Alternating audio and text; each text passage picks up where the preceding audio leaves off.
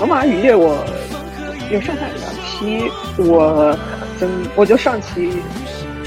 特别惊艳我，后期非常牛。刚刚开始的那个桥段，那个两个人一起在嗯祷告的那个桥段，一上来给人印象非常深刻。这个故事和宗教有关系，就觉得是我听广播剧以来这么长时间以来唯一一个涉及到这一块。好像我们国人一般涉及到佛教的内涵比较多，其实涉及佛教的也比较少，不会太多的去讲信徒。我们好像会 比较喜欢写那种呃小尼姑年方二八 那种故事，不太喜欢写一个信仰宗教的普通人是什么样子的。比较喜欢写神职人员的故事，就是外国神职人员，我们的比如说和尚啊、道长啊这样的人，他们会会会对他们有一种，因为他的主题是比较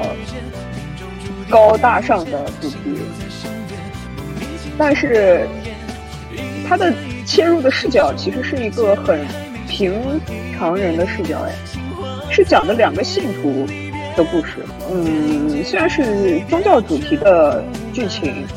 但在一个像欧洲那样宗教盛行的地方，它这个宗教离人们的距离是很近的，所以是一个比较日常向的东西，就像南方的一些城市，呃，很很信佛一样。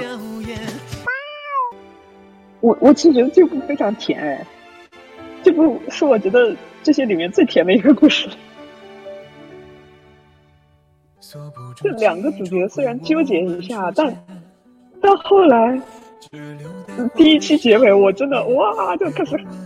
土拨鼠尖叫，你知道吗？就在教堂前面告白是什么样的浪漫场景？说我我虽然下地狱，我也要讲。我怕我真下地狱了，就讲不出来了。真的很甜，而且上期多浪漫呀！上期两个两个小年轻过罗马假日，擦擦冰激凌，逛逛校园，对不对？就一个是那种阳光可爱型，另一个是那种忠犬稳重型，然后都是。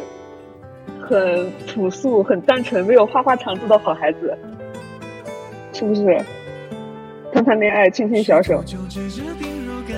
呃，还去拉去见家长，将来还要一起放羊，多浪漫！